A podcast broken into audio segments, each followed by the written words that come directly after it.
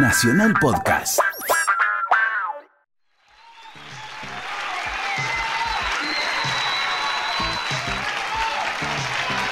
Buenas tardes, bienvenidos. Qué lindo programa. A partir de este momento y hasta las 9 de la noche tenemos para ofrecerle un programón. Estarán todos, estarán ustedes y les aseguro, aquí estamos nosotros. Bueno, hoy Badía la abro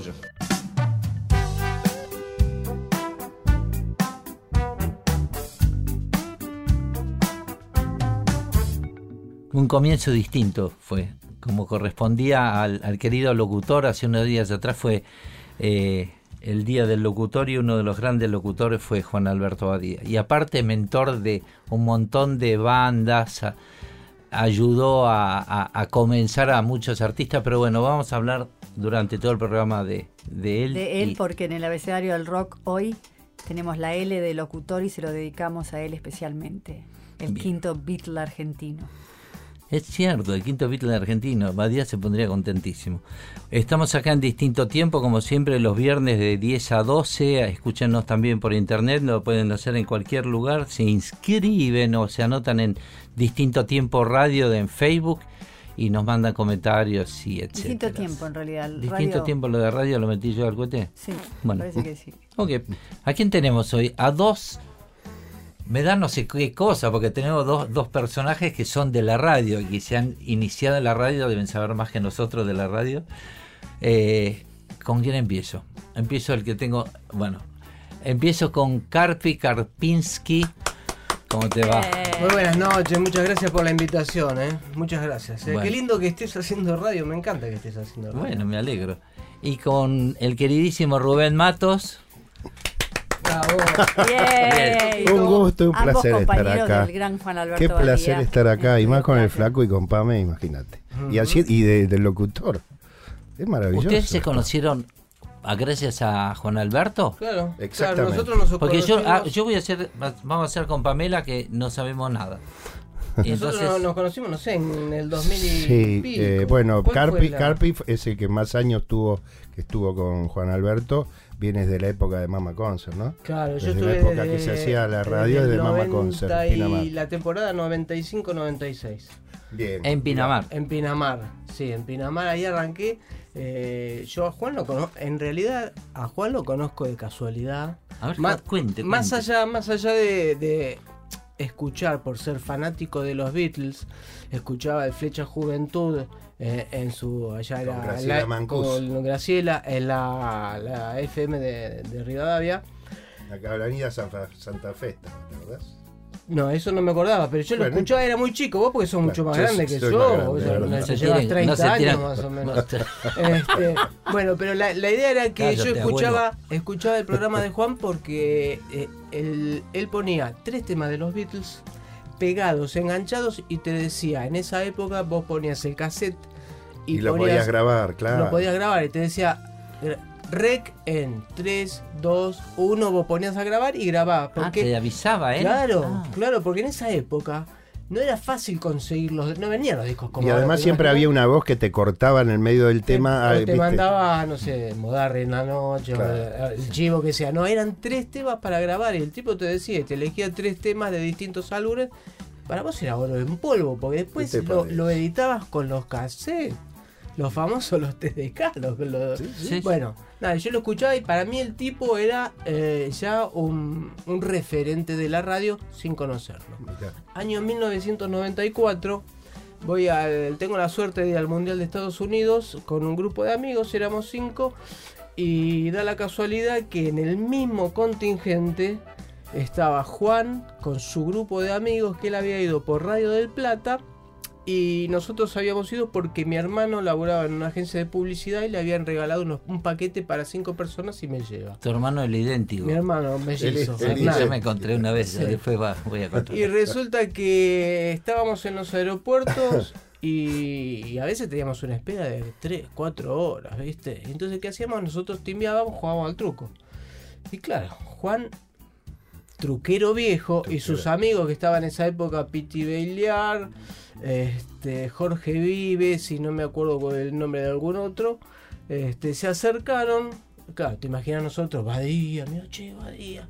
Este, nos hicieron un desafío al truco. Claro, ellos tenían que pasar el tiempo también y nos pusimos a jugar a las cartas. Y daba la casualidad que al ser patrocinante lo, donde laburaba mi hermano de Radio del Plata, a todos lados íbamos juntos. Bueno, y ahí nació lo que después fue una amistad y...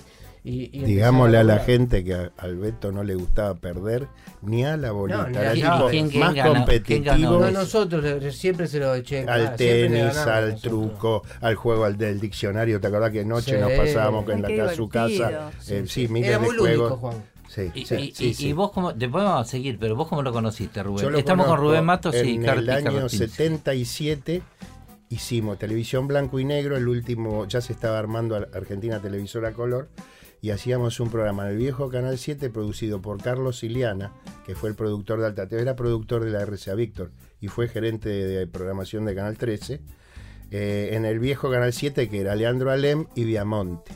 Y el programa se llamaba Entre Amigos.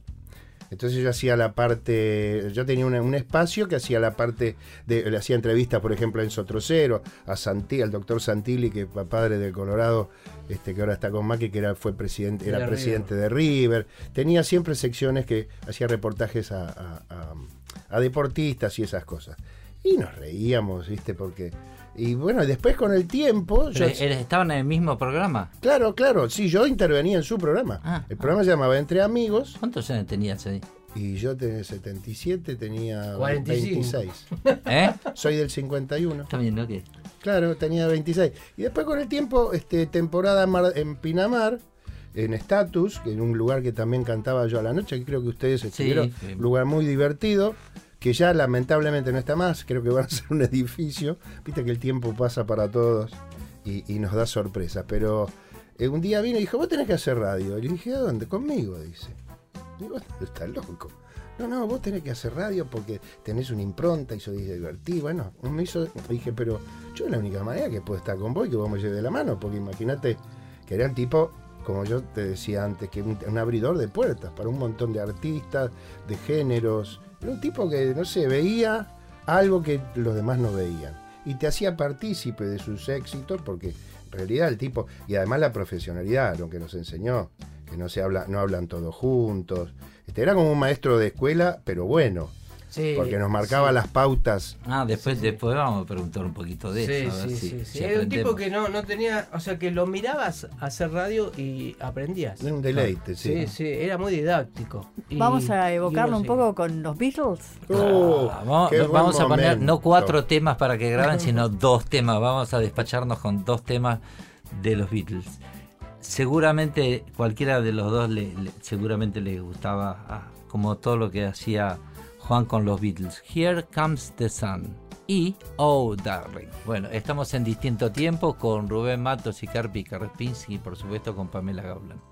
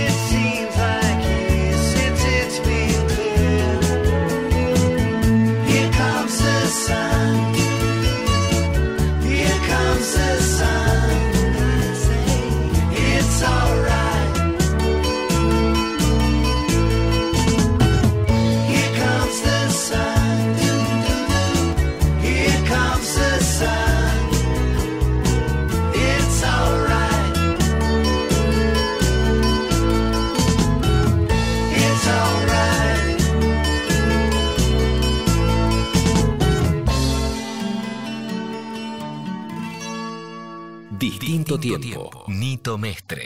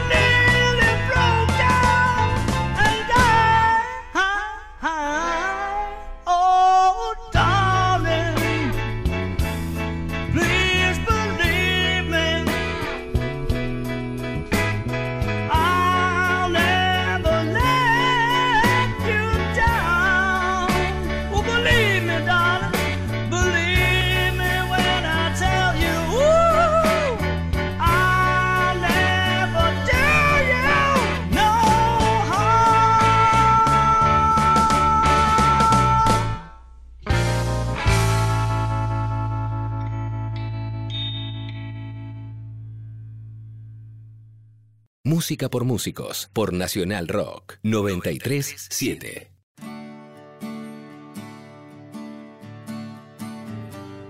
Este programa se lo estamos dedicando a toda la gente querida de Pinamar, que era otro lugar que Juan Alberto consideraba su casa, ¿no? Y Juan Alberto tenía, había instalado su radio. Primero, ¿cuál era el balneario que lo puso Primero era primero? en CR. Después de CR eh, pasó a Mama Concert. Ah. Estuvimos un par de años en Mama ¿Vos Concert. estabas que yo- en, en CR No, no? en CR no. Eh, cua- en la primera temporada de Mama Concert, cuando estaba el camión que se hacía radio y televisión. ¿no? Una, locu- una locura fue esa temporada.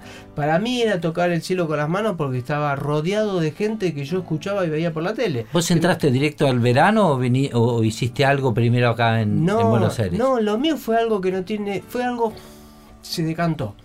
Eh, cuando vuelvo del mundial, un primo mío me dice, estamos por poner una radio con Badía en Pinamar, porque Juan tenía distintos socios, estaba Héctor Caballero, Jorge Vivona, Marisa Badía, Piti Bailear. Marcelo González este, y Héctor Caballero, ¿no? Entonces le digo, uy, mira, yo lo conocía a Juan allá, re- pegamos re buena onda, ¿por qué no le decís de, a ver, si necesitan? Yo estaba estudiando periodismo deportivo, me recibí ese año. Ah, Este, me dice, bueno. Y un día me llamaron. Me llama Marisa, yo sin conocerla, la escuchaba por cuando veía el programa de, de los sábados de Juan, decía productora general Marisa Badía, digo, upa, ¿viste? Y me dice, mira, tenemos idea, ¿por qué no venís a una reunión? ¿Cuándo? Dije yo, ya, ya, ya voy para allá. ¿Dónde? ¿Dónde? ¿Dónde hay que ir? Este, nada. La primera temporada era para hacer este, los comentarios de deporte, obviamente.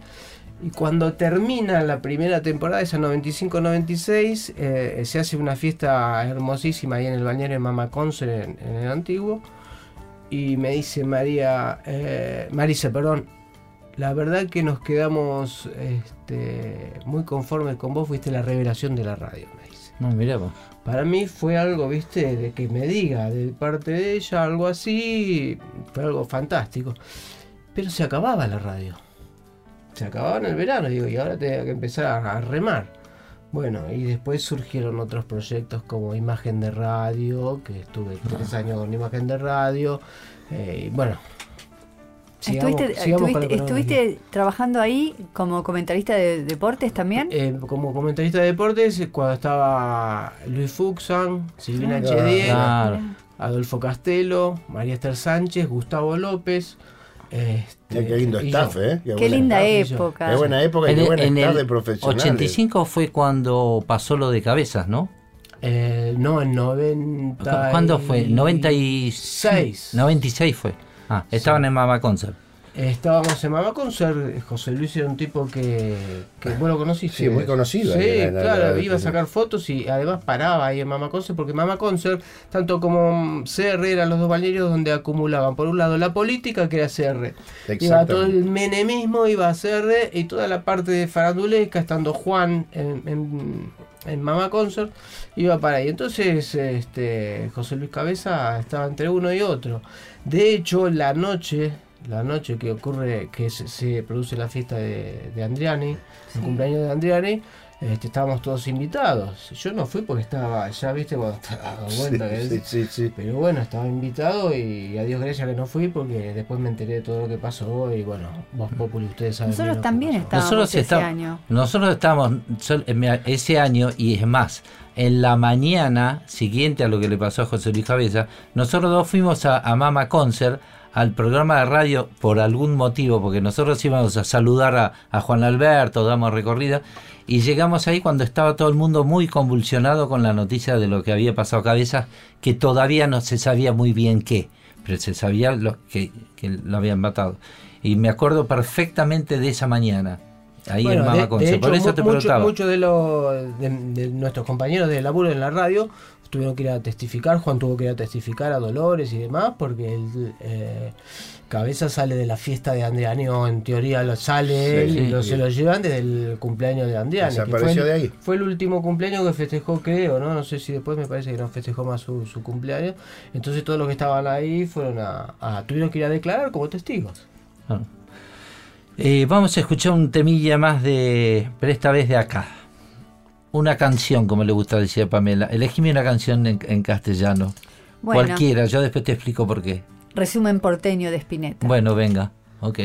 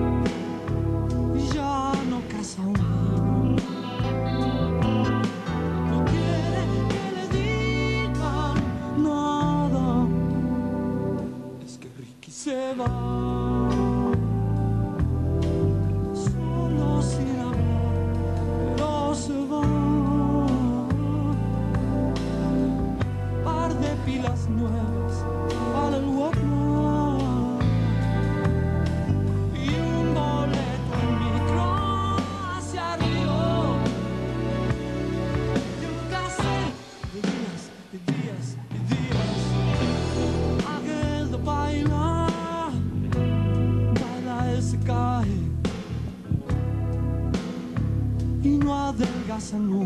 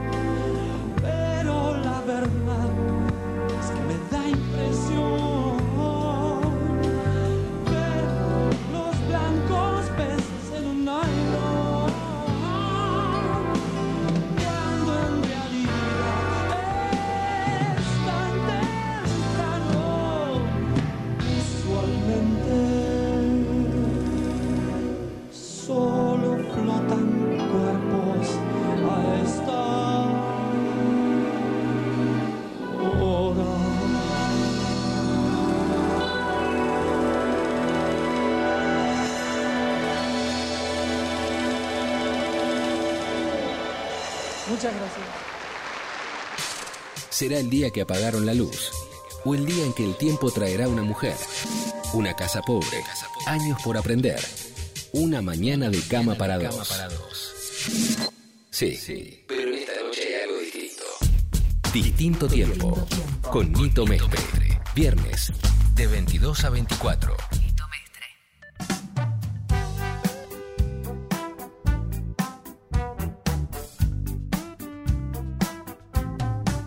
¿Cómo les va de nuevo por aquí? Estamos en distinto tiempo compartiendo este programa donde hablamos del querido Juan Alberto Badía. Rubén, vos nos contaste que lo conociste en, en el viejo Canal 7 a, Sí, a Badía. Televisión blanco y negro. Pero ¿cuándo se te ocurrió lo de la radio? No, en realidad no se me ocurrió a mí, se le ocurrió a él. Y a lo quizá pensando en aquel programa que hicimos, porque después nos seguimos viendo de alguna manera, como dice él, también yo iba a, a asistir a los programas que hacía con la Mancuso de Flecha Juventud.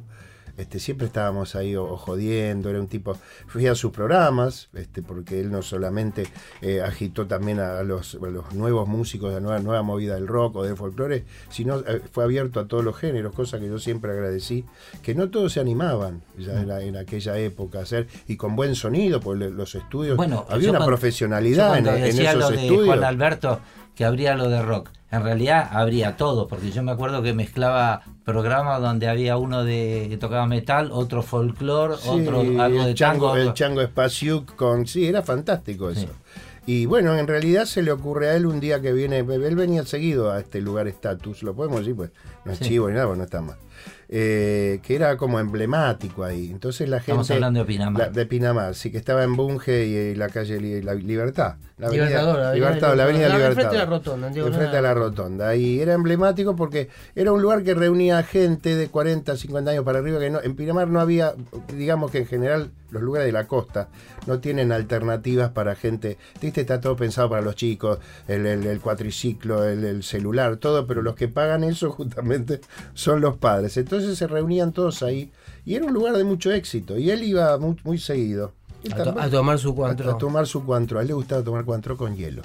Al Beto, era un detalle, ¿la verdad? No, y en su terrible. casa también jugando a las cartas. Y un día me propone esto, que cuando dije, ¿te parece? Sí.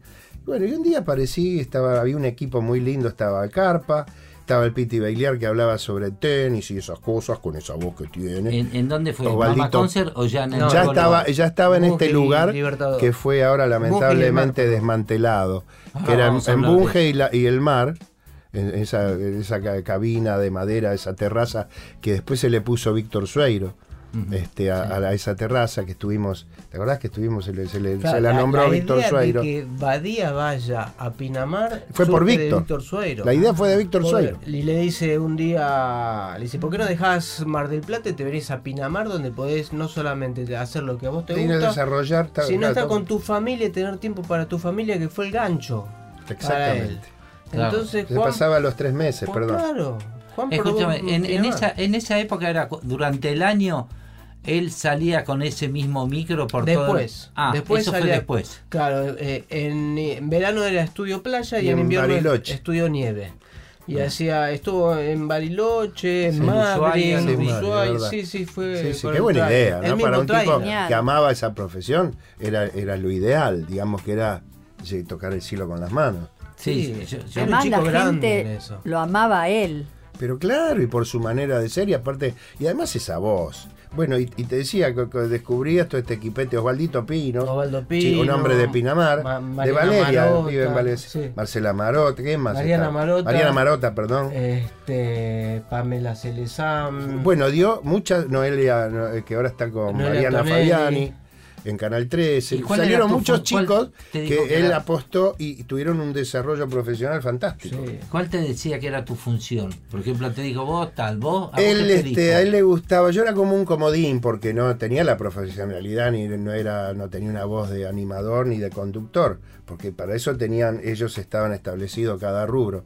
Pero con él, este, jodíamos mucho con las canciones de la época y le gustaba cantar. Por ejemplo, cantábamos Con solo barro los formo. Fue la creación perfecta de Enrique Guzmán, de Ah, Guzmán, de los Teen Tops. me acuerdo, sí, ¿Te acordás sí, que eran uno- unos artistas este, No mexicanos? yo era muy chiquito en Y a él le gustaba cantar, entonces se bien. enganchaba con esas cosas. Era muy, la verdad que era muy divertido. Yo la pasaba bárbara. Sí. Teníamos un humorista, Mauro Trucel. Mauro Tosera, imitador también. Mm, eh, lo que tenía Juan y, y en toda su carrera, lo, algo que lo caracterizó fue haber formado buenos grupos. Exactamente. En cada uno de sus programas que hizo siempre buscó eh, gente afín, no solamente a él, sino a la ideología del que pasaba por ser profesional, tener códigos, respetar al colega. Exactamente. ¿Cómo era, cómo era eso de la profesionalidad, por ejemplo, de entrada? Si venía alguien impuntual o, Ah, era- algunos, era- etcétera, como era bravo. Y no le gustaba. No No, le gustaba. gustaba. Y lo ¿Era, era bravo, digo? Lo Eh, demostraba. Pocas veces lo vi enojado. Ahora, cuando se enojaba, Ah, sí. agárrate Catalina, Sí. porque es, como un tipo que vos nunca ves, siempre lo ves de buen humor, el día que lo ves atravesado, ¿viste? No porque fuera malo, pero se No. transformaba en otra persona. O sea, se volvía en un hombre serio, distante, se, se notaba su mal humor. Porque ustedes Lógico. estuvieron mucho tiempo, entonces ustedes fueron los que se quedaron. ¿Conocieron a alguno que duró la nada, por ejemplo?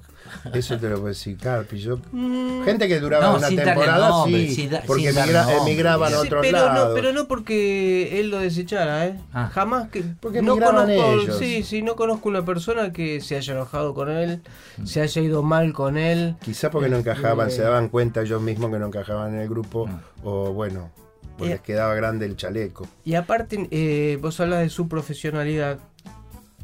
La idea de él, creo yo, siempre fue no solamente el ámbito de trabajo, sino él traspasaba esa frontera y con la gente que trabajaba, no solamente en Piramar, sino también eh, cuando hacía radio acá en Buenos Aires o televisión, eh, o tenía ese plus de juntarse para jugar al padre. Muy amiguero, sí. Juntarse para jugar al tenis, juntarse para jugar a las cartas. Tipo que le encantaba jugar a las cartas. Le, encantaba jugar a todo, muy lúdico. Sí, tipo sí. le gustaba ganar. Lo he visto no le enojado gustaba. perdiendo al TEG. Una vez, No, una vez me acuerdo bravo. una noche que nos quedábamos como hasta la madrugada jugando al TEG. Cuando perdía de entrada se enojaba y decía no juego, pero no juego más y no quería jugar. No, no, una cosa. Y te imaginas, es como todo, ¿viste? Ves que uno Era se un chico, era un chico en eso. Sí, era un chico en eso. un chico. Pero como dice, le habíamos armado un grupo muy lindo y estábamos esperando que llegue la temporada.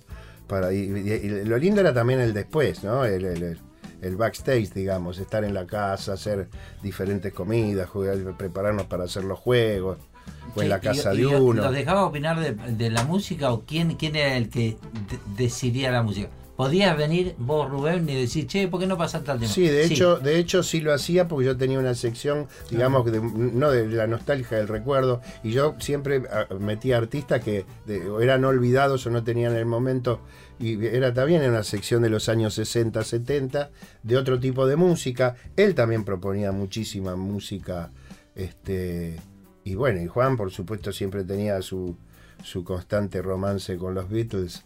Este, que eso, Tato Alda- ¿quiénes fueron sus operadores? Tato Aldao, El negro Miguel el Hernández, negro- Diego el- Clavería. claro, el negro Diego Claverí, todos grandes operadores que le seguían el ritmo y tenían que estar atentos porque las antenas. A- aparte de ustedes que vos que estás haciendo radio y Claro. todos lo saben, el timing que tenía él con los temas, los conozca o no los conozca. Claro. ¿En qué sentido? En, en este sentido, por ahí te decía, eh, jamás hay que pisar un tema. Para el que no está en, en, eh, ducho en el tema de la Hablar radio, pisar arriba. un tema es cuando el cantante empieza a cantar y uno no puede hablar arriba del cantante.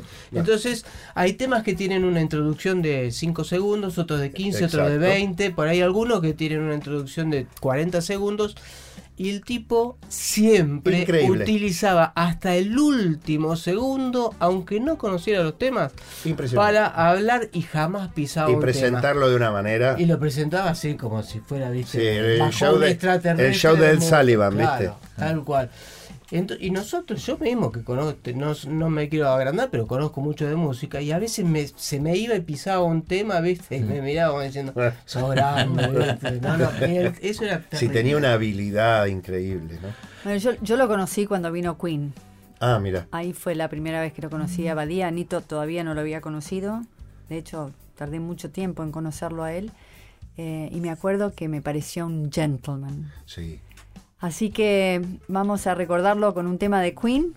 Claro, elegimos un Él, tema. él lo presentó a Queen acá en la Argentina. Claro, ahí se conocían. Él lo presentó Claro, a, ahí nos conocimos. Yo a- trabajaba con, con Queen en esa época. Mirá vos. Escuchemos dos temas de Queen. Escuchemos Bueno, dos temas de Queen. vamos. Somebody to Love Y y eh, bueno, el, el otro le, elegílo vos. Dale, lo elijo yo entonces. Dale, dale, ok. Don't Stop Me Now.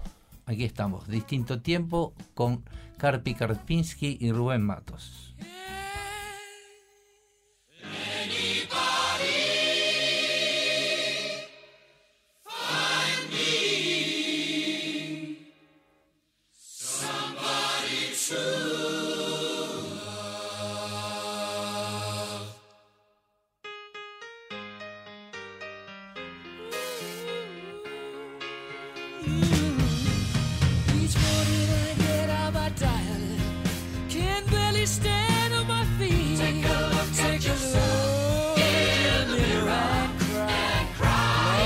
Me?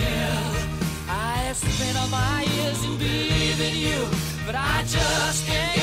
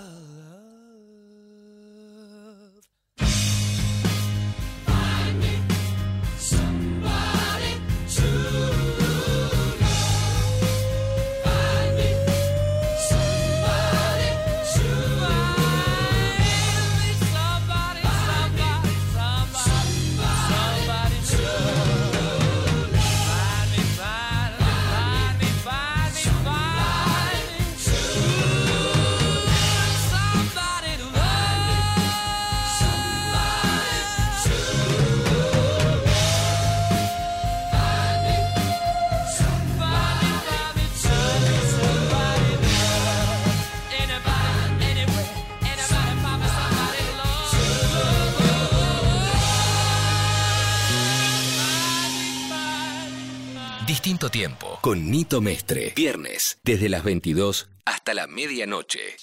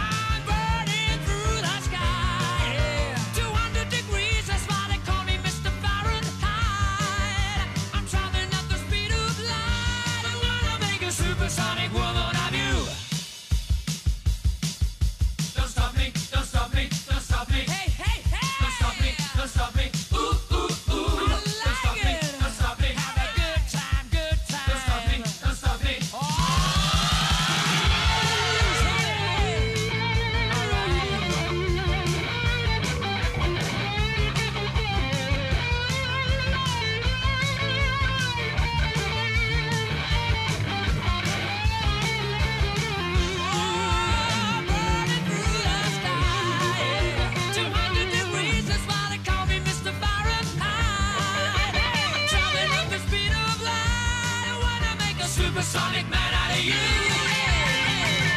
Stop me now. I'm having such a good time. I'm having a ball.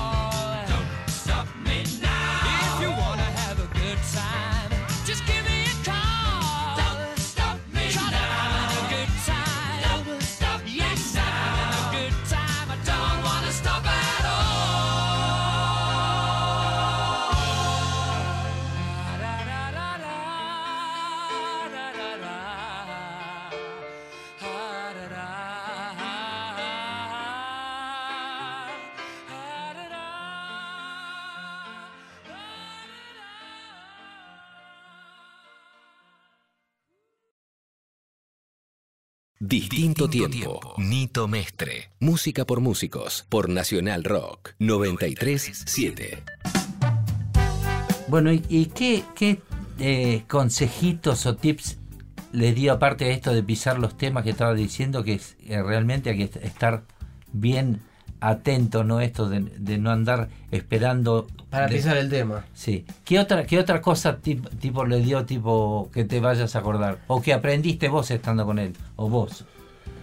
Bueno, nada, no, no pisarnos entre nosotros, fundamentalmente, más allá de los temas. Pero O sea, patada que- abajo de la mesa o eh, algo, o- No, no, o no, No, cuando venía el la corte. mirada ya con la mirada. con la mirada y cuando venía el corte en alguna canción o en alguna eh, promo, en alguna publicidad, viste que hay tandas largas a veces. La radio, por supuesto. Porque, claro, nosotros por ahí en la euforia o la pasión de hablar, no te das cuenta. Y para que el que escucha, es bastante molesto. Tipo que hablan tres o cuatro, a veces lo ves en los panelistas de la tele, Sí. que se calientan o empiezan apasionadamente y, no entienden nada de lo que se dice. Porque están todos ahí este, como loros repitiendo cosas y no, el tipo que escucha es un embole. Algo fundamental en él era que pocas veces decía malas palabras. Nunca, casi nunca. La- si tenía que decir alguna, la decía en el momento oportuno y por Sí. algo. O sea, eh, cuidaba mucho el lenguaje. Se cuidaba mucho la educación. Sí, sí, el respeto lo, por la- lo bueno, respetábamos sí, mucho y aparte él lo hacía notar sin decírtelo. Como por ejemplo también cuando hacía alguna entrevista, uno lo notó. Sí. eh, el tipo lo primero que hacía era eh, ensalzar al invitado. Pero si tenía que hacer una pregunta punzante, primero de decirte, bueno, Nito, este, estuviste de gira, qué bueno tu disco, que... Pero es verdad que te separaste de fulanita. O so- tuviste un romance Ah, con ah. te clavaba, Ah. pero te lo decía. Y no muchas personas Sí. tienen la manera de expresar una manera de, de decir las cosas sin herir. Juan nunca hería. Claro. Tenía la manera de Ah, y, preguntar. y aparte la serenidad en la voz, Sí. o sea, siempre con el mismo tono. Pero la, la- la manera. iba a preguntar cosas que otros no se animaban. Y sin ser periodista, él siempre aclaraba: Yo soy un simple locutor. Mirá dónde llevo, ¿no? Él no era periodista. Pero hacía unas entrevistas tam- y increíbles. hablaba de política, de Incre- no, de economía, todo, de, tipo eh, de actualidad. Y lo que vos decís es verdad, siempre al tipo, sea cual fuere, Mercedes Sosa o Juan Carlos Pérez, este, como artista, el tipo siempre les dio el lugar importante, sea cual fuere. Con la misma importancia. Sí, increíble. también podemos hablar de, de- Yo recuerdo cuando, cuando hizo imagen de radio que fue el, el placer de todos los músicos, porque era el único lugar donde vos ibas tranquilo a armar, a tocar, sabías que eh, era respetado, que ibas a pasar Mm. todo el tema, que estaba sonido, Protegido. público, Estaba luces, protegido. todo como si estuviese un show en vivo. Eh, en ese Y no volvió sentido, a pasar en la Argentina, no. ¿eh? No, Eh, al día de hoy. No. No hay, no hay lo mismo cuando hizo eh, el programa Badía en concierto en Canal Badía y 7. co- compañía. Badía en compañía en Badía. Canal 13, pero el último programa Sí, que hace donde en vivo- tocaste con la sí, sí, Sinfónica. sí, claro, con, claro. con los- este, eh, él parecía el manager de las bandas. Sí. Porque el rider de sonido se tenía que cumplir a la Sí, perfección. sí, sí, los cuidaba. Los cuidaba a todos. Y eso es un agradecimiento, yo conozco de- del 100% de los, mu- de los músicos. Sí. Eso, eso te lo puede decir cualquiera porque yo recuerdo desde las primeras veces que iba, que era muy divertido Badía y compañía. Recuerdo la primera entrevista que me hizo Marcelo Tinelli siendo eh, un pichón en el Haciendo deportes. en el subsuelo del canal 13 que estaba transmitiendo no sé qué programa y apareció uno que era venime te tengo que hacer una pequeña entrevista de los bloquitos así con el pelo cortadito te tengo que hacer una entrevista todo nervioso y al tiempo lo veo que se casa extrañamente vi eso me llamó mucho la atención el enganche que tuvo eh, Badía con Tinelli porque en ese momento era como alguien más que estaba en su programa y al poco tiempo transmitieron en vivo el, el casamiento de Tinelli en vivo era muy extraño y eh, Badía le, le vio esa beta que muy poca gente Claro. le vio a Marcelo. A opine lo que te guste siempre- opine lo que opine de Marcelo Tinelli sí, pues, sí, porque hay de verdad. todo pero el Kia tuvo una visión con No, ese no. tipo de comienzo Y Tinelli siempre muy agradecido de Badía. Sí. Siempre muy agradecido. Y hasta el último momento, cuando cerró los ojos estuvo Sí, Tinelli. estuvo ahí. Bueno, nosotros Y, sí. y- y- Sí. y también no olvidemos que estuvieron Pepe Liaschev Sí, y Tellerman. claro. Tellerman hacía Sí. investigaciones periodísticas, ¿no? No, no, no, siempre tuvo gente de un nivel, pero como decías vos y como hablábamos antes también, siempre tuvo un buen ojo para la gente que, que apuntaba. Siempre tuvo buen ojo, nunca se equivocó, muy rara vez, digamos, se equivocó. Después atraviesa los dos años, por eso muchos tuvieron, muchos chicos que recién empezaban con él, tuvieron y trabajaba con Badía. Imagínate para los, los polluelos nuevos. ¿Sabes lo que era? Era tocar el cielo con los, los miedos de esas este, Locutor. locutoras jóvenes o, o pibes, o- Había- o, había- productores jóvenes, pibes jóvenes. Había, eh, cuando venía alguna locutora nueva, entonces eh, nos poníamos de acuerdo. ¿Había algún derecho de piso o algo? Sí, Ah, tenía que pagar. aunque sea un chiste, que sea. A las locutoras eh, generalmente eh, tenían que decir, bueno, la, la, la hora, la temperatura Sí, sí, y sí, sí. eso. Y después tenían que pasar los chivos. Y él lo que decía que eh, el silencio no existía en la radio. El silencio es con una patada de Claro. medio de- ¿no? Sí, Porque en la radio el silencio no existe. Entonces la locutora estaba esperando cerrar y que Juan continuara. O que le dé el pase a un columnista o que le dé el pase a cualquiera. Entonces ya teníamos un código que cuando eran nuevas, en algún momento la teníamos que dejar que siga hablando. Y que no deje de hablar porque donde se producía un silencio, viste, era la peor cara de traste que le podían poner, pero como una, una broma, una diversión. No, no, sabes, si seguían hablando y llegó un momento que claro, que habla de los pajaritos del cielo, Ah. no sabés qué describir ya, y nosotros serios, viste, todos serios, esperando. Y la miraba, las locutoras la miraban como diciendo, hijo de ¿Cuándo me ¿cuándo- interrumpís? ¿Cuándo, me ¿Cuándo interru- entras? claro, ¿cuándo entras? Y él le, le marcaba con la cabeza como que siga, siga, siga, siga. No, era- Después cuando ya la, hubo alguna que casi se largan a llorar, viste, bueno, Juan la, sí, afloja. aflojaba y ahí nos matábamos de risa todo, ¿viste? Y la hacía sufrir a todo el mundo. Y como en todo- broma, todo- ¿eh? como en todo grupo Yo, yo grande creo que siempre. una vez escuché de, de- de Juan Alberto y de varios locutores más que ellos salieron del ISER, ¿no? Claro, lo manejaba el, el papá de Juan era Claro, un exactamente. tipo muy estricto en el ICE. Yo no lo conozco, yo, o sea, Sí, lo conocía al papá, un divino, al papá, a la mamá, conocí unos divinos, pero no lo conocí en el sentido figurativo de lo que era dentro del ISER. Claro. Dicen que era una institución. Y no entraba cualquiera a- No, ISER si y después hubo una gran camada Juan Ramón. que salen todos juntos y muy jóvenes de Canal 13 de la Campana de Cristal que producía Nelly Raymond. Nelly Raymond, Era donde, pariente de sal- Juan. de- donde salen Julio Lagos, Fernando Bravo, eh, eh, Juan Alberto Badía, Leonardo Simons, imagínate. Ah, todos salían de ahí, mirá, Claro, vos, eran no. Badía egresó en el 70 del ISER, Claro. ese año. Y yo me acuerdo que una vez contaban los chistes que debe haber mil que le hacían cuando tiene que tomar el examen y, y claro, tienen que pasar, están leyendo un noticiero en radio y la- las cosas que le hacían a los, a lo- alrededor para que se ríe, que se equivoque esto lo otro. Para y la prueba de fuego es seguir, continuar absolutamente y El pase aire- lo que pase, seguir. El término el aire sagrado Sí. es el aire, en radio el Claro, aire la sagrado. radio, o sea, no es la tele que vos lo- lo- con un gesto Claro. Lo- el tipo, eh, aparte la radio es imaginación. El tipo que está escuchando radio, por ahí no te conoce a vos porque sabe eh, quién sos y estuvo viendo un recital tuyo, ya sea por la tele, en vivo, lo que sea, lo mismo Rubén. o Pero cuando hay un locutor que no es conocido, Se hace el la tipo idea. se hace la idea de según la voz, la manera de, de- Claro. de escucharlo, de cómo es. Por ahí lo conoces. ¿Cómo y eran vos la- eran las Nucha- radionovelas? Nucha la radionovelas. famosa Claro. locutora que era que era famosísima porque tenía una voz muy Lucha sensual, Mengual. Lucha Mengual, y había alguien Betty Elizalde. Betty Elizalde, que la imaginación Nora Perlé. lindas lindas mujeres también te digo pero la imaginación iba Claro. mucho más allá Sí, y era claro. muy notorio Y las voces de las radionovelas, cuando empieza la Ah. radiofonía, que hacían esas radionovelas, mamarrachito mío, esas cosas de Oscar Oscar Casco, y esas voces de las mujeres se lo imaginaban altos, rubios, de ojos celestes, y el tipo era bajo, gordo, de bigote. O sea, la radio te, te da la magia justamente de poder imaginar. Hablando de radionovelas, sabes que él, porque era un tipo muy creativo, porque eh, para no hacer siempre las mismas cosas en radio tenés que, que- que crear, tenés que imaginar, tenés que hacer cosas nuevas. Y él fue el primer tipo que hizo una radionovela, radionovela en la tele.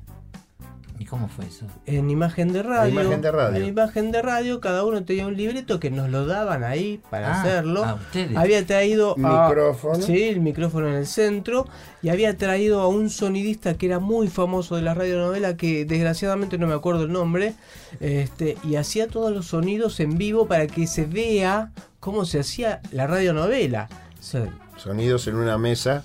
Tal este, cual, se traía hacían todo de- los No galopes de los no caballos, Mac Phantom, lo- los ¿no? ruidos, No, no, no no, los Phantom, ruidos, no. los ruidos de las No, no, no, Era puertas sonidista. era un Sonidista. sonidista que que hacía. se utilizaban. Pero esos- Mac Phantom también empezó Ma- en Badía. Mac Phantom, claro, empieza en Badía, pero Mac Phantom hacía sonidos con su voz, onomatopeyas.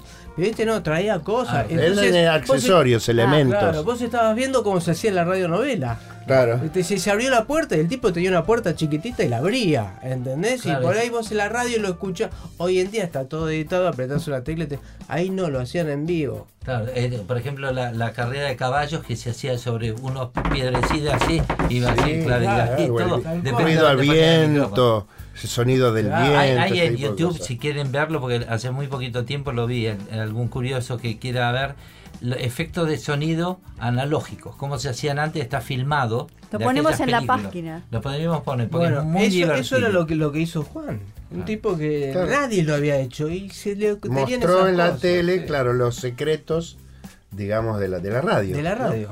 Vamos a, ya que estamos en la radio, vamos a escuchar dos temas. Uno que elegí, The Only Living Boy in New York, de Simon Garfunkel, seguramente era fana, porque era fana de, de los dúos. Después te voy a contar, les voy a contar cómo nos, nos conoció a nosotros. Una, un par de anécdotas que tengo con, con Juan Alberto. Y de acá, Mil veces lloro de Alejandro Ah, Lerner. muy buena versión. Mil veces lloró Alejandro Lerner. Estamos en distinto tiempo con Rubén Matos y Carpi Karpinski y Pamela Gaulan, por supuesto.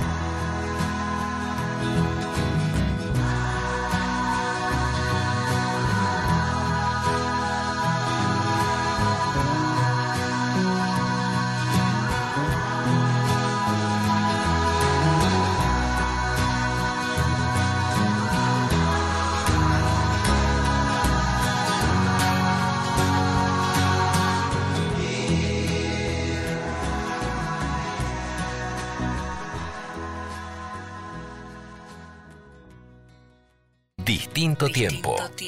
Nito Mestre. Mil veces lloro y mil más vuelvo a nacer. Consciente de mi camino, quiero conocer mi ser. Mis ojos sufren y mi voz quiere caer. Porque me volví pasado y jamás pude volver. Yo conocí mis manos, fruto de mi creación. Hoy liberé mi alma cuando supe que ya era tiempo de saber quién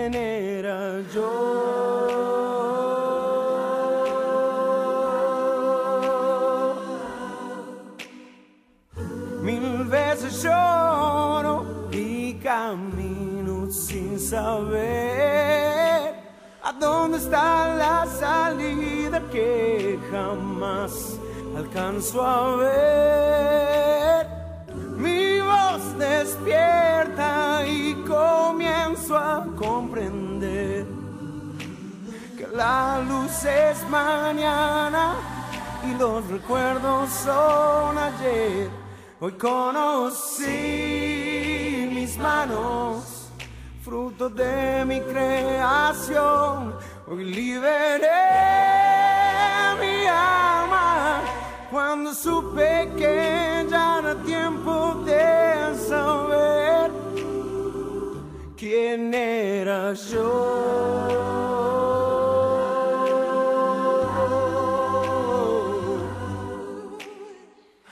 Cuántas cosas hoy vuelven a estar en su lugar. Cuántas cosas hoy vuelven a estar en su lugar. Cuántas cosas hoy vuelven a estar en su lugar. Cuántas cosas hoy vuelven a estar en su lugar.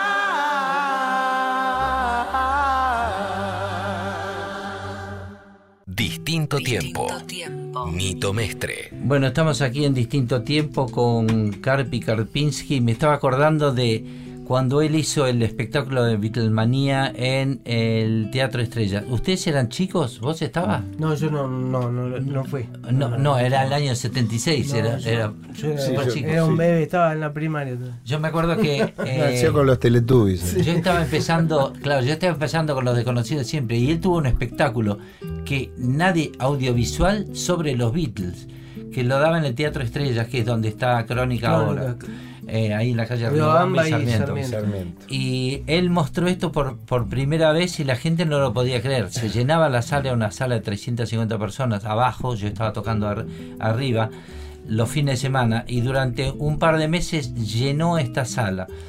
Y el, su hermano hacía, tenía proyecciones, tenía Ah, eh, claro. to- toda la historia de... ¿no? Carlito Badía, Carlito sí. Badía, Y claro. sigue con los móviles de televisión. Hizo Pero te imaginas en esos momentos montar este espectáculo y el fanatismo. Y yo me acuerdo que lo terminé de querer un poco más. Porque, claro, éramos. le- que yo creo que los Beatles nos, nos unían. Él nos conoció eh, a nosotros mejor a partir del Adiós Sui Generis, no tanto antes. Nosotros habíamos ido a algún programa de, de radio, pero él me lo contó una vez. Él escuchó el Adiós Sui Generis en el camino a Mar del Plata. Estaba yendo a Buenos Aires, Mar del Plata, el mismo día, el 5 de septiembre del 75, y sintonizó por una cuestión de señal, creo que pasando Chascomús un poco mejor la radio, lo estaban transmitiendo, creo que era radio alternativa.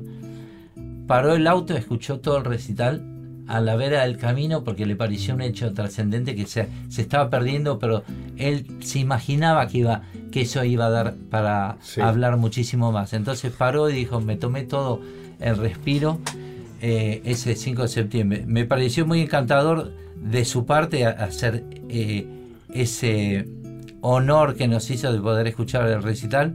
Y aparte, a partir de, de ese año, cuando empecé a trabajar con Flecha Juventud, nosotros teníamos un auspiciante que era casualmente Flecha también. Y eso nos hizo acercar a los programas de, de radio y de televisión que empezó a hacer. Con Graciela Mancuso, que era otra divina. La conocieron, sí. Sí, Claro, sí. Graciela, Porque sí. no Una podemos de las- acordar de una Graciela, de que era una voces. De las. sí. Una de las mejores voces. yo la, la- la cargaba, dice, te casaste con un marino, se me había casado con un marino. Ya después una de y, esas y se hacían, pasó una del muy, marino. y hacían tenía- una muy buena dupla. Sí, Muy buena dupla. una maravillita. Sí. Y cuando se ponía a hablar Graciela, anda a pararla. Oh. Una divina. La verdad Sí, que sí, la, sí, la sí, extrañamos porque la verdad, excelente persona y Muy, y muy graciosa. Una divina. Muy divertida. Y yo- sí, decime. Nosotros en los últimos tiempos en Miami tuvimos la oportunidad de compartir bastante tiempo con Juan y, y hablábamos de hacer proyectos en Miami incluso, así que su partida fue para nosotros una sorpresa, pero increíble, porque mismo hasta el último momento estaba con planes de hacer radio por ahí. Siempre, no paraba. Yo me acuerdo, ¿te acordás cuando él ya estaba enfermo? Que me decía, bueno, anda a buscarlo al flaco. ¿Te acordás que nosotros nos juntamos? Sí, eh? nos fuimos una vez a la buscar, casa. Íbamos a comer al, al house. Así de es. la- de- y, y entre charla y charla, este, y él dif- dif- disfrutaba de, de esos momentos. Y siempre vos lo escuchabas y siempre tenía proyectos, siempre te hablaba de cosas por hacer. Tipo nunca Sí, claudi- no, no, era un tipo nunca que claudicó, nunca. no, jamás, este, jamás. Jamás. Estando enfermo saca su radio de la casa. Ya Sí, radio. bueno, eso, eso fue increíble. claro. Sí, Eso y que se armó un estudio, un estudio de casa. Un 25 de mayo, Sí, ¿no fue? 25 de mayo era 25 de mayo fue, mira. Y, y se arma un estudio que hoy día muchas radios no lo tienen. No, se lo armó él. Mirando de hecho, a la entrada al jardín, viste, a la entrada de y la de casa. hecho, de, de ahí, eh, después también transmitió para, para Radio del Plata. Sí, ¿Te acordás, Nito? iba a la mañana. Te enseñaba cómo hacer radio a vos. ¿Te Sí. acordás cómo hacer vos que sos fana de la computadora y demás? Le explicaba a Nito. Creo que un poco la idea de la radio se te instaló a partir de esas charlas con, Claro. con Juan, ¿no? Y, y cuando nos atrevimos, que ahora me estoy acordando, cuando hicimos radio en Pinamar, nosotros, ¿te acordás? Sí. Nos piciaba una conocida marca mayonesa Sí. y otras cosillas más. Nos- él estaba en Mama Concert y nosotros estamos en la frontera. Y extendió desde Mama Concert hasta la frontera, tiró un cable por abajo de la arena. Hicieron toda una zanja larguísima que tardaron bastante tiempo. Y él dio el ok, porque nosotros estamos en la misma frecuencia que él, pero después, los viernes y sábados a la noche. Y dijo, ¿querés transmitir? No, pero la gente de la radio no quiere hacer semejante trabajo. Bueno, yo te lo voy a hacer. Y agarraron y tiraron, me dieron señal. Mira. Y empezamos a hacer radio en la frontera. Y bueno, claro, obviamente teníamos... Mirá qué locura, porque ahí te cuánto tenía, un kilómetro. No, no Sí. teníamos una ¿No? 300 y pico metros. No, bueno, de, lo tiró desde CR, creo. Lo tenía de Este, hoy en día lo puedes hacer digitalmente. Claro. Claro, Ya hay que- exactamente, con una compu. No, pero, pero el, ti- el tipo de cosas que, que, que hacía por... No, era de una nobleza increíble, de una generosidad. Escribió un libro, ¿no? Sobre Tipo los muy, se- muy seguro. Escribió un libro el día que Lennon vino a Buenos Aires. Porque tuvo, tuvo la oportunidad de entrevistar a varios de los Beatles, ¿no? Eh, A, Ma- a McCartney lo entrevistó y a George Harrison Me también. acuerdo que ¿no? estuvo en Liverpool, me acuerdo que estuvo de Cavern ahí en Hamburgo. Sí, ahí estuvo. estuvo en todos esos lugares y transmitía de allá los famosos auricones, porque no eran ni videoclips en aquella época. Bueno, y entonces vamos a escuchar de los Beatles. Y, ah, y vamos a escuchar el, el famoso tema, por eso lo elegí, el Blues del Levante, que es el, que está en el disco del Adiós sui generis, así recordamos esa parada en Chajomús que, que hizo Juan Alberto. Y eh, Hard Day Night. anochecer O de día diga bien. agitado. Ahí está. Decilo vos. Con esa voz tan A maravillosa. Hard Day's A Night. Hard Day's Night. Con clase de inglés incluido estamos en distintos Por el mismo precio. Por el mismo precio. Dale.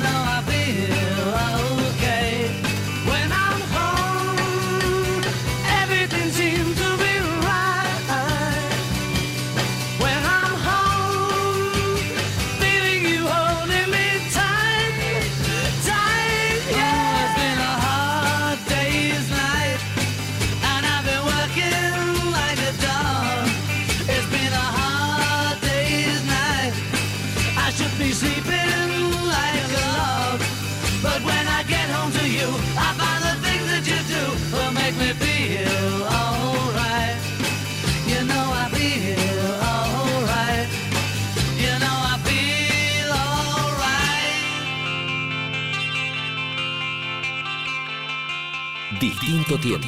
Nito Mestre. ¿Qué le pasa a la hija? Bueno, no importa. No vamos a hablar de, de- de otra cosa. Vos cuando me contabas, Pamela, que me enseñaba era Silvia B. Buller. Biluber. Biluber, ahí Silvia. Biluber, que ella era Pero ella era de, de Pinamar, sí. que vive sí. en Miami. En realidad era de Ostende y, y era, fue- creo que la primera locutora que yo le conocí en Pinamar y ahora está viviendo allá en, en Miami. Que la encontramos a cada rato en el supermercado, ¿no? Los- Así es. Y bueno, ahí en esa ocasión era que estábamos juntos en Miami y grabaron, grabó el- un par de programas, ¿no? no sé sí, salió en vivo desde allá. Salió en vivo. Nosotros estábamos en, en esas salidas en vivo y ahí me era como me estaba mostrando con la computación, etcétera, cómo transmitir desde una casa. Y de hecho tenía toda la intención de hacer, eh, él había creo conseguido estar en algún lugar en Miami y que tenía toda la idea de pasar unos meses en Miami y hacer radio así de fácil porque estaba encantado al- lado de un jardín y transmitir desde ahí. Y Silvia, bueno, era una vieja Íntima amiga de locutora, él. íntima amiga.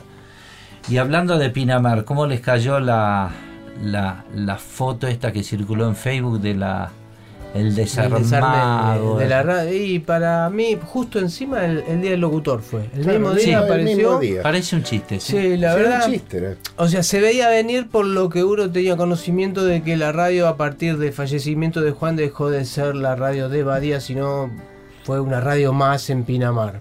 Creo que hubo descuido, creo que, que se pensaron que, que iba a ser una radio que iba a quedar eternamente, que se podría haber dejado como un centro cultural, armar, pero bueno, este, Un poquito de desidia hubo. Sí, a mí me, me- Y obviamente me dolió mucho ver esas imágenes porque eh, fui muy feliz en esa radio. Fui muy feliz laburando con. No solamente con Juan, sino con la gente que laburó ahí. Fui muy feliz mi verano porque lo pasaba ahí, en la radio. Era eh, trabajar y disfrutar. Eh, no era levantarte de mala onda, uy, hoy tengo que ir a laburar. El no era el Estaba- peso del estabas- trabajo. Y vos entra- tenías que entrar una hora antes a la radio, a las 12, para empezar a la 1, que nosotros hacíamos ese horario. o De 12 a, de 12 a 15. de 12 a 15 tenía que estar a las 11, ponele. Exacto. Y uno a las 10 ya estaba tomando mate ahí porque se sentía cómodo. Sí, llegaba después del desayuno. Los era- dos tenían el mismo horario. Claro, Sí, laburábamos en el mismo horario, claro, estábamos en el mismo equipo, que aparte era agradable encontrarse con esa gente. Estaba deseando que al otro día porque era divertido, era distendido, aprendías.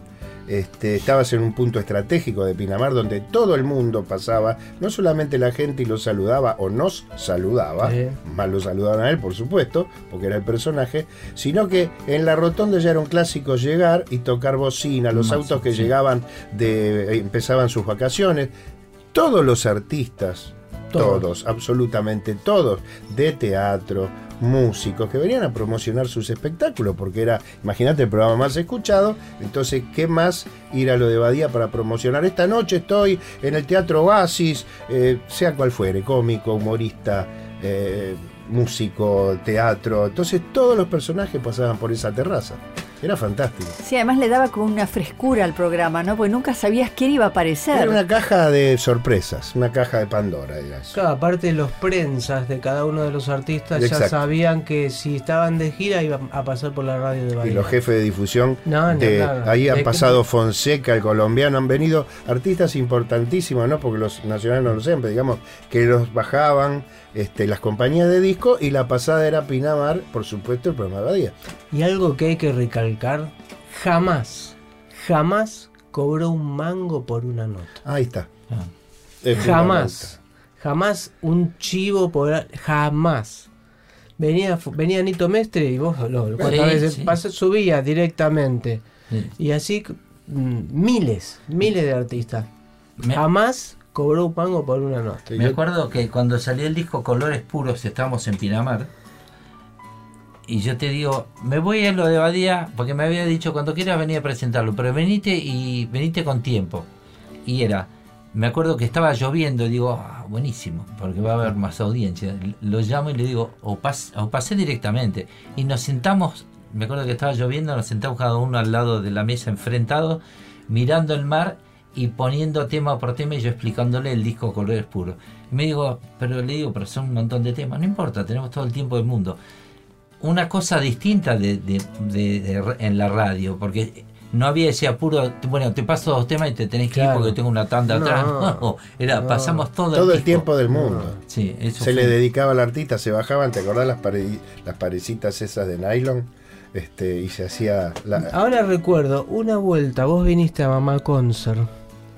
Este, creo que fue en el 90, y- esa la primera temporada, no, no, pero la primera temporada mía que transmitimos desde la playa.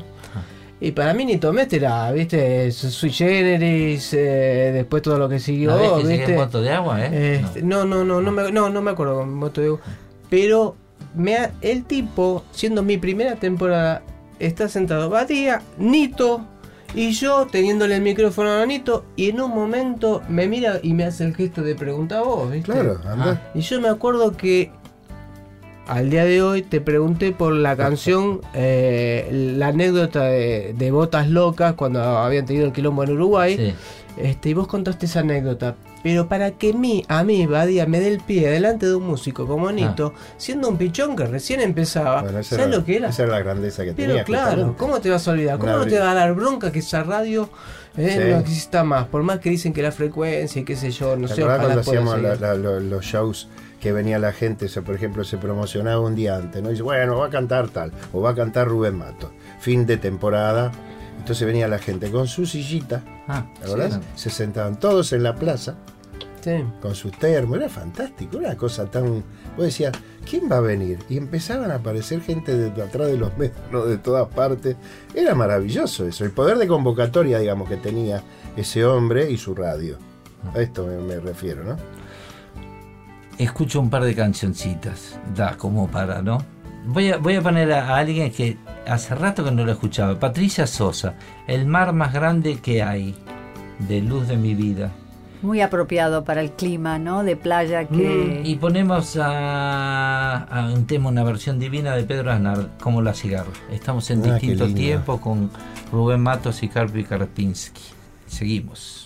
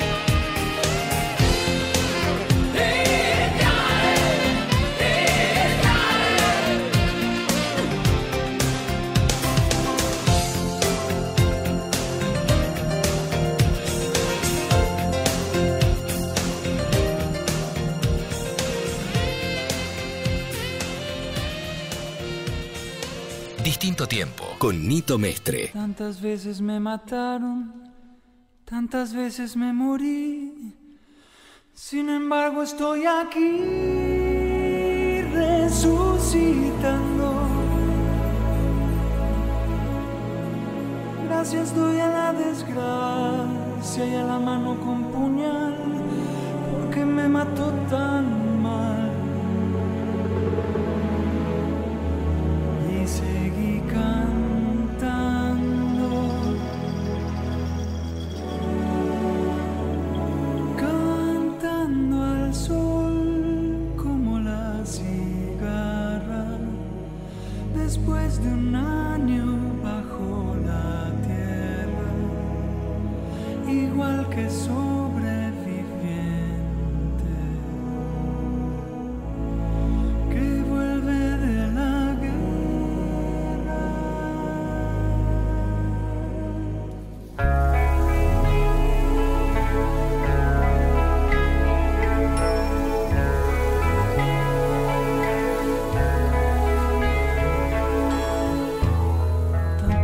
me borraron, tantas desaparecí, a mi propio entierro fui solo y llorando.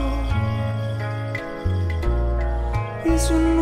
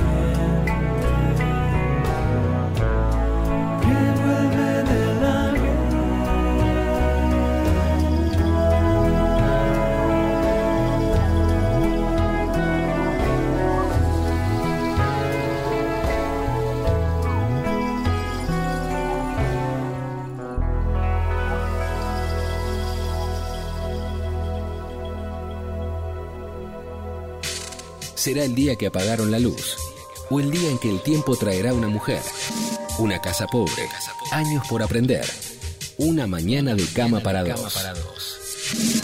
Sí, sí, pero esta noche hay algo distinto. Distinto tiempo, con Nito Mestre. Viernes, de 22 a 24. Bueno, estábamos eh, recién hablando en distinto tiempo de las épocas de Pinamar y yo he oído tantos, tantos cuentos de ustedes en Pinamar cuando Badía todavía no estaba con la radio, pero estaban los shows presentes y estaba la convocatoria que hacía el rock argentino en, en las costas. Y ustedes pueden contar Sí, anécdotas. cómo no. Rubén Matos, Eh, a ver, sí, cuenta. yo tengo momentos muy felices porque aparte este, había un grupo de amigos, eh, gente joven que trabajaba, gente que ahora ya no está y bueno, no importa, gente muy agradable que compartían las mismas ideas. Yo tuve el, placer de trabajar en una, empresa de, jeans en aquellos momentos, después sí Wrangler, que tenía el grupo Furlotti que tenían Calvin Klein Guess y Wrangler. Entonces este, yo estaba en el departamento, digamos, de promoción y publicidad.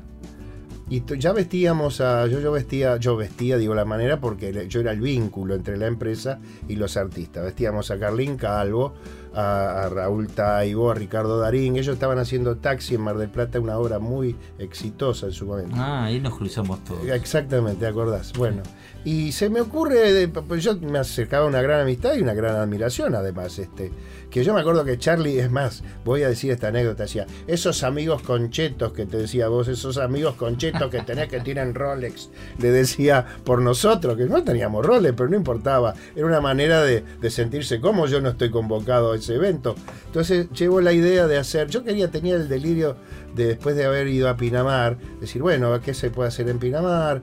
Y tenía el delirio de hacer gusto, no sé por qué, de hacer una cosa para la gente, gratis, por supuesto pagada por la empresa, pero una caída de sol con buen sonido. Y me acuerdo que llevo la idea y me dicen, bueno, está bien, pero que lo haga solo con una guitarra. Dije, no. Viste, siempre defendiendo a los artistas, y yo me involucraba, decía, no se puede mandar, no puedes ir solo con una guitarra. Bueno, empezamos las discusiones o darle forma a la idea, me acuerdo con Martín Gontad, este, y se acepta el proyecto. En, me acuerdo que era Cocorrico, ¿te acuerdas? Cocorrico, sí, Cocorrico, allá al fondo de Pinamar, que era antes era como la Era- campaña al desierto, porque Era al lado del pájaro, de lo que iba a ser. Claro, eran, an- ahora un balneario al lado de otro. Antes los balnearios estaban no había le- nada. lejísimos. Y se hace con un éxito increíble. Se monta un escenario, van promotoras este, y promotores. ¿Hablamos Eh, de qué año? 82. 82. 82, 83. 82, 83, exacto. Eh, Así sí, sí, se hicieron las remeras, Nito Mestre en concierto, con el gordo, Pi- el gordo, perdón por lo de gordo, no, el Peter, Peter de Anthony, que era el hermana en ese momento y teníamos una gran conexión. Este, es tan bueno el resultado que se da que al otro año se hace lo mismo, pero haciendo tres lugares, haciendo Pinamar, Punta del Este y Mar de Plata, ¿de verdad? Sí, así es. Mar de Plata se hizo en el Torreón, que se cortó todo el Torreón. Con, con- Claro. con la misma marca. Sí, pero los señor. de afuera fueron Mar del Plata. Y ahí podés Pinamar. agregar cosas vos también que te acuerdes. Este, buenos músicos, un sonido fantástico.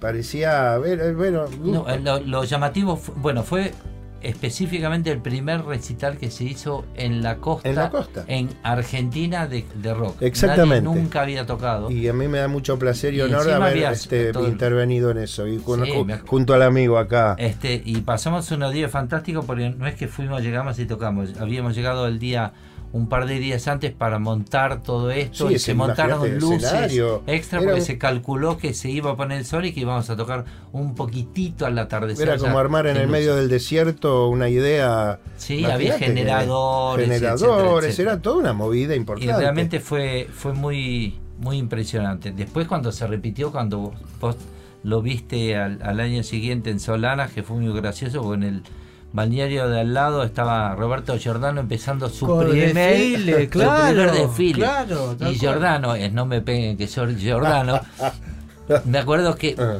como estábamos casi a la misma hora, él venía a decir, me vino a decir, no podés recitar, eh, retrasar el recital. Le digo, no, yo tengo recital cuando se pone el sol, yo tengo calculado en el tema número 10, el sol está poniéndose. O sea, está todo bajo control. ¿Y qué hago? Empezá antes. Yo no lo voy a correr. Claro. Lo corrí un poquitito y poner que en el tema número 6 empezó a poner el sol. Entonces partimos de diferencia y, y él hizo primero el, pero me acuerdo perfectamente porque te- era una casa divina que teníamos como camarín, una bajada a todo el pasto, la puesta de sol que fue excelente y un mar de gente, porque en ese momento Solanas Era bullida top, de gente. era Era- top, era- era la gente iba a ver el, sí. el- el atardecer ahí. Y de casualidad yo estuve en ese recital. Pero mira, pues. Y tengo alguna foto tuya dando vuelta por ahí Uy, que ahora, com- comentaba bueno, si. Tipo flaco, que- chupado, que no hay- pelo lacio. Que no hay documentos de eso, Que así no- que no- pues, si las tenés, piedra. Así que Sí. entren al Facebook, Sí. que, que si le encuentran a Carpi Sí, Y si alguien tiene, por favor, Sí. compartan. Sí. Así así No sea tenemos- lo mismo para Pinamar, Mar del Plata o Punta, bueno, Punta del Este en este caso, que por favor faltan, este, no sé qué ha pasado, se han quemado esos archivos, no sé por dónde andan. Bueno, vamos a escuchar a Andrés Calamaro, que, Dale, que también... eh, por mirarte. Un muy lindo show que hizo también con Badía. Eh, y a ver, a ver, a ver. y eh. te veo en el sol de León Gieco. Venga, ok, perfecto. Vamos a esos dos. Seguimos.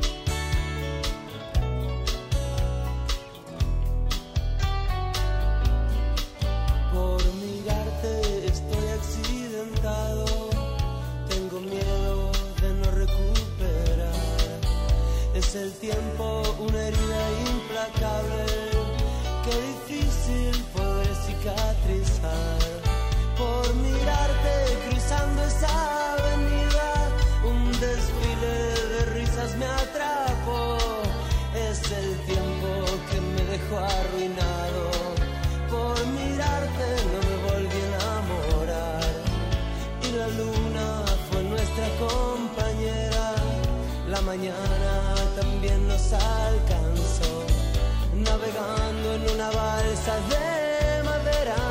Los esclavos del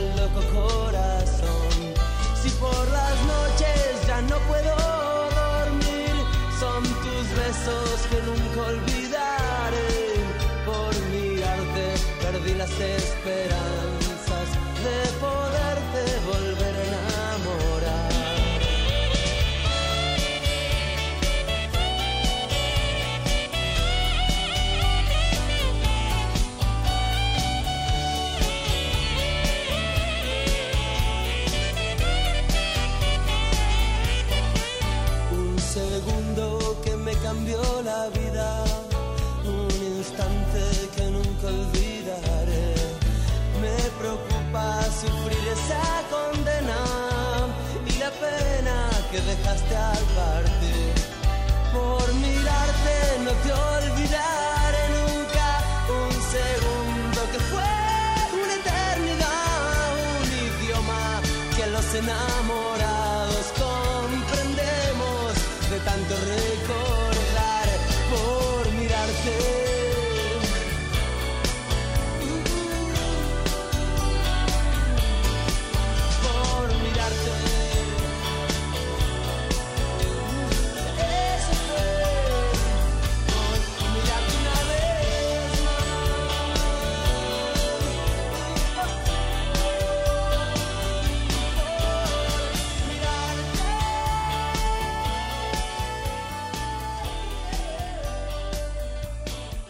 distinto tiempo. Con Nito Mestre. Viernes, desde las 22 hasta la medianoche.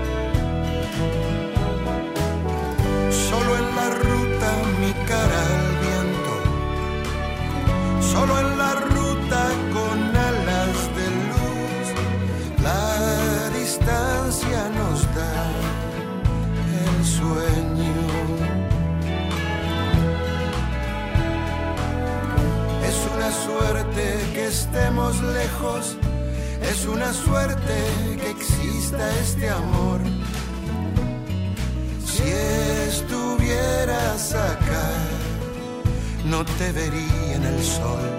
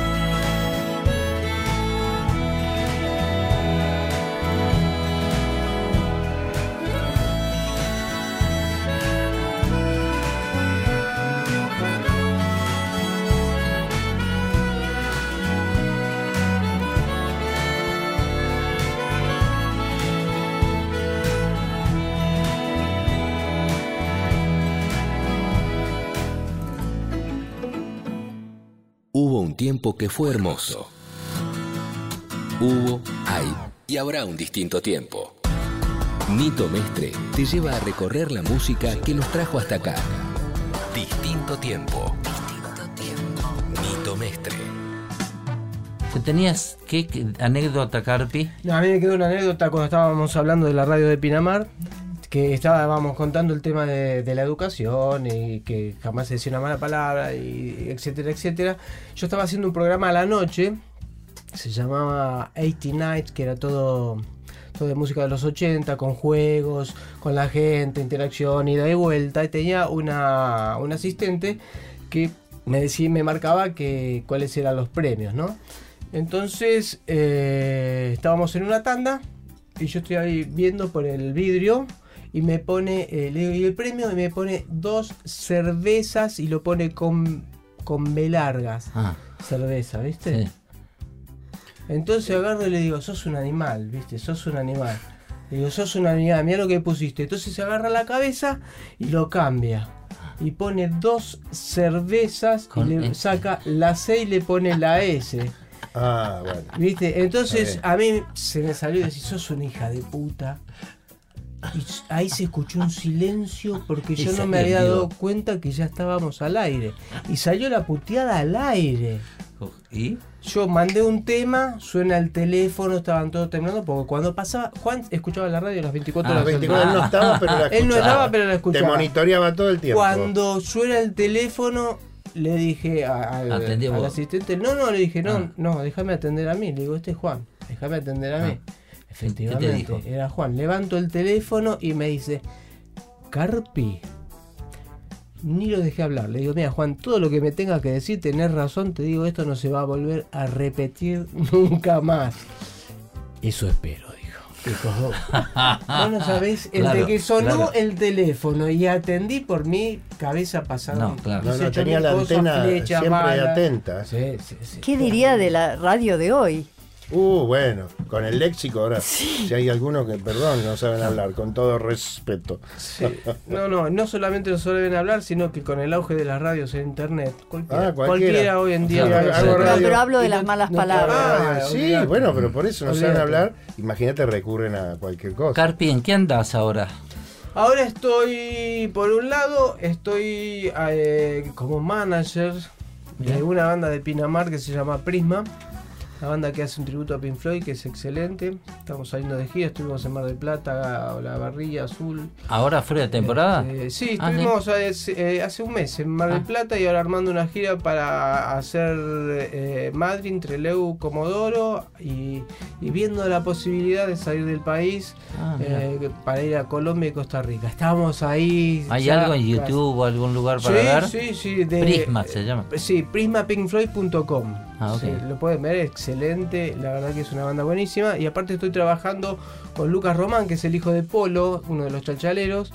También con el tema de shows y espectáculos y, y artistas y armando algunos festivales para fin de año para el interior. Por otro lado, y viendo lo que pueda llegar a pasar con el libro que escribí hace, hace un año. Y lo Ah. presenté hace un par de meses. Los siete pecados capitales del amor. Exactamente, los siete pecados capitales del amor, mm, una idea mm, original, una idea que nada, me gustó, dije, me gusta escribir, leo mucho, me gusta escribir cuentos, leer cuentos y me tiré a la pileta y tenía agua porque por lo menos la gente que lo leyó le gustó o no tuvo tu- No suficientemente descansa, Carpi no no, descansa. no, no tuvo la suficiente este, franqueza de decirme que no le gustó, por lo menos. Pero a mí me gustó, así que se puede conseguir en Jenny o el Ateneo, Los Siete ¿Qué- Pecados qué- qué Capitales editorial del es? Editorial Vergara. Ah, bien. Este, y bueno, una idea original, son siete cuentos, cada pecado tiene su cuento, que son todos cuentos de ficción. Bien. Ya lo leeremos. Muy bien. ¿Vos qué- en qué andas? Yo estoy. Ah, estás en la tele. Estoy en la tele, al ¿Con cual quién? estás invitado que tenés que venir un jueves a cerrar el programa. Bien. Que te harás uno o dos temitas con tu guitarra. Serás Si no eh, voy y súper- no abro. Súper bienvenido. Este, de 22 a 23 los jueves en CN23. Bien. Y este miércoles estoy viajando a Santa Fe, que hago, hago el casino de Santa Fe. Eh, Estás tocando en todos lados. ¿sí? Sí, gracias a Dios, sí. Este, en época de invierno, época difícil, porque viste que el- en invierno se, se duermen, parece un poco la- las musas.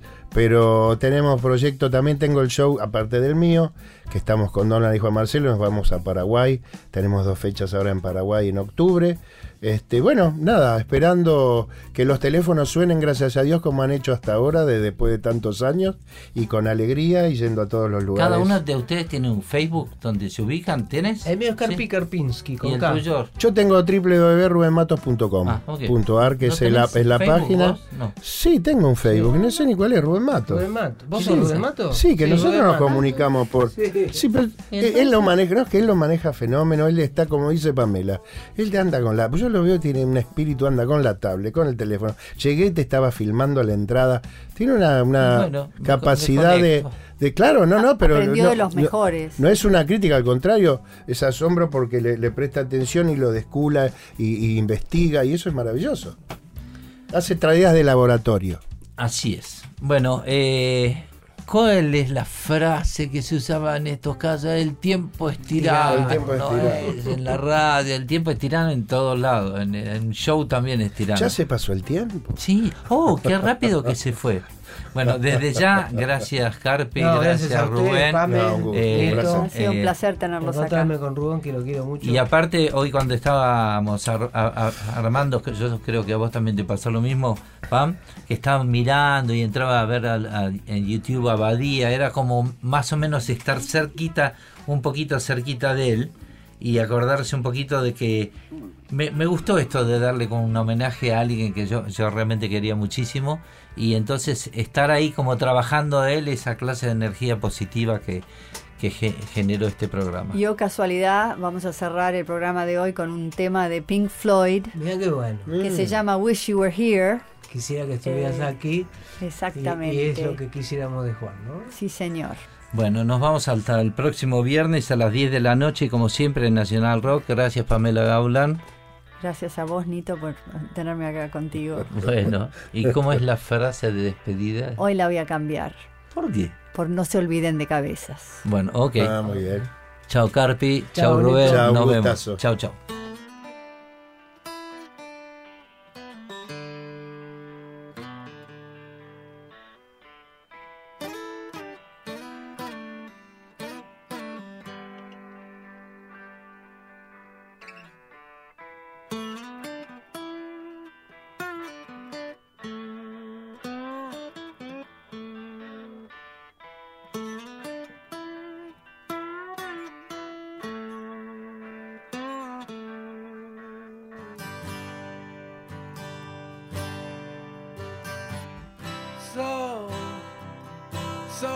Think you could tell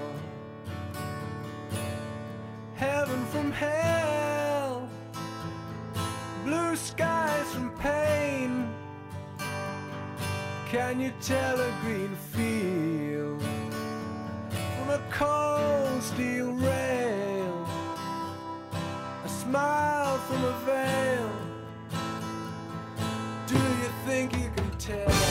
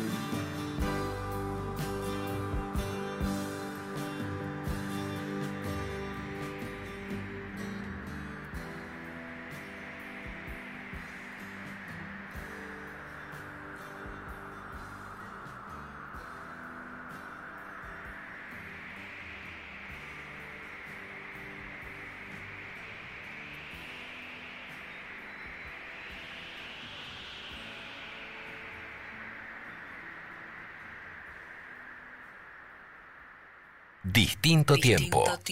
Mito Mestre. Nacional Podcast.